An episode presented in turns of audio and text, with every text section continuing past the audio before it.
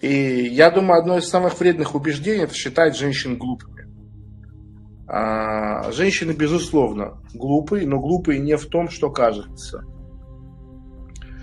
Тот уровень интеллекта, который необходим для того, чтобы понять, что ты манипулируешь и как ты манипулируешь, он присутствует у кошки. Даже кошка умеет манипулировать чувством жалости, близости, глаза такие большие делать. Это понимает даже кошка. И сидеть и думать, что женщина, она не может сидеть вот так вот и думать, блин, мне так хочется вот это и вот это получить, сейчас я так подойду, так с ним поговорю, тут надавлю, и он мне это даст. Это большая глупость. Это смертельная глупость. Женщины, женщины на 100% особенно привлекательные, даже средне привлекательные, не говоря уже про очень привлекательных, да, они абсолютно отдают себе отчет в той власти, которую имеют, которая заключается в том, чтобы дать надежду на доступ к писечке. И, конечно же, если вы еще не умеете себя контролировать, если вы готовы на что угодно за э, надежду на сексуальную близость, то вами будут, конечно, ну, в хвост и в гриву. Я уже много лет назад перевоспитал себя на эту тему. Сперва писечка, Потом помощь по каким-то вопросам. Мне это очень помогла моя публичная деятельность. Вот ты сидишь, никого не трогаешь. Пишет какая-то женщина-девушка. Ты такой, вау, пиздец. Бежишь, открываешь. Она говорит, ой, я там не могу разобраться, не могу понять. Ты такой, ой, блядь, там полночи с ней пиздишь. Решаешь жизненные вопросы и потом... И все. Приказала долго жить. Поэтому утром стулья, вечером деньги. Утром деньги, вечером стулья, да. Утром писечка, вечером, может быть, какие-то вопросы порешаем. Мне, ну вообще, я говорю, вот э, тот жизненный опыт, который я могу вам экстракт выдать, если вы могли его понять и принять, вы бы десятилетия своей жизни сохранили. Нужно полностью игнорировать любой намек. Любой... То есть э, я даже, у меня вот были такие случаи несколько в жизни, когда мне девушка намекала, что надо к ней приехать, и у нас мы будем заниматься там сексом и все такое. И я ей говорил, я знаете, как в фильмах э, про язычников или в древность, да, say the words, скажи слова, там, дай клятву. То есть, типа, вот, давай, я тут живу. Я говорю, а что, что мы приедем, будем что делать? Я, э, у меня дела, все такое. Ну как, ты не понимаешь, что ли? Зачем девушка может звать мужчину? Я говорю, я не понимаю. Нет, я не понимаю. Ты мне скажи, что ты будешь? Сосать? Так, сяк. Вот ты скажи, а я решу, да или нет. Потому что если, если так не ставить вопрос, там такое пространство охуенное остается для кульбитов. Я просто хотела погулять. Да мы давно не виделись. Да я скучала. Ты такой умный. И вы можете сказать, Арсен, ну разве это как бы правильно, это ты должен быть таким крутым, чтобы она всегда хотела с тобой спать. Я объясняю еще раз. Разница в тестостероне решает все. У меня уровень тестостерона очень высокий. Я хочу ебаться. Да, простите меня, извините меня. Я покаюсь обязательно за это когда-нибудь. Но это моя природа.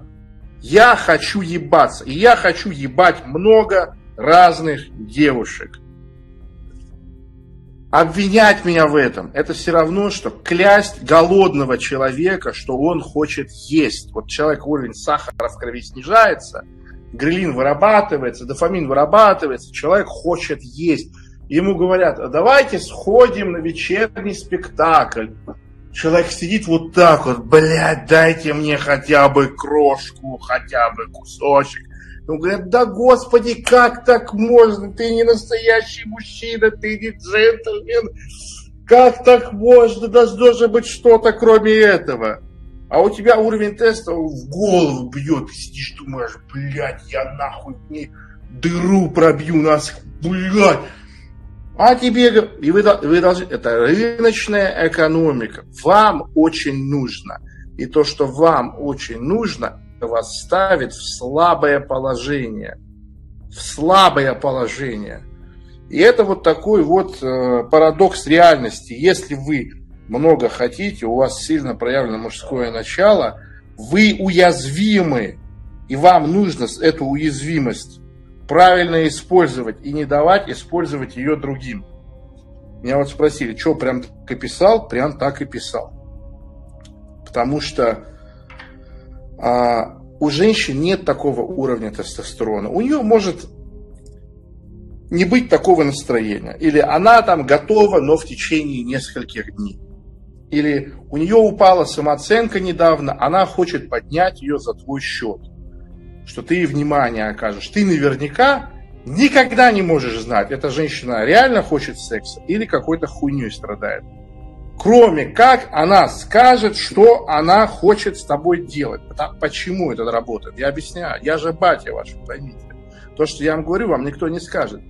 Потому что это девушке надо так хотеть ебаться, чтобы она наплевала на то, как это выглядит, и сказала это. То есть она таким образом проходит тест на то, что у нее сильное желание, и она отступает от своей базовой линии поведения наебательской.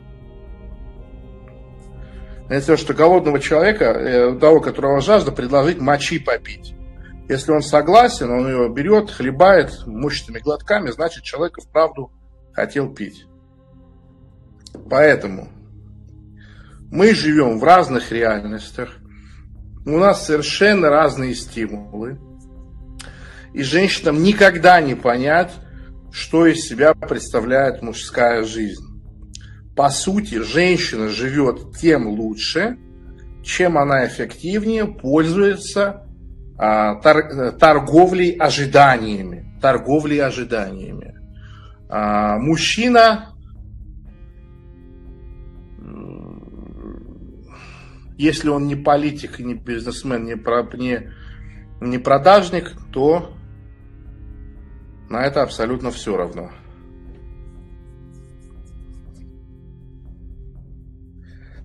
Женщина, девушка понимает, как тяжело жилось мужчине, насколько эта реальность, она неприветливая и холодная, что называется hit the wall, когда девушке, женщине исполняется, ну, типа, в зависимости от ее ухода за собой – и генетикой 35-45 лет. То есть тогда, когда она выходит из э, э, ну, совсем доминантного положения. У нее все равно тысяча рабов, тысяча анальных, не имеющих никакого чести и достоинства червей, которые готовы ей писать поэмы э, с комплиментами, с обожанием. Это всегда будет. Это всегда будет но она уже не имеет рычага давления на совсем привлекательных мужчин. Совсем привлекательных. Вот тогда она начинает философствовать, рассуждать. Вот, мужики такие, это все. Надо сперва раздеть душу девушки, прежде чем раздеть ее от одежды.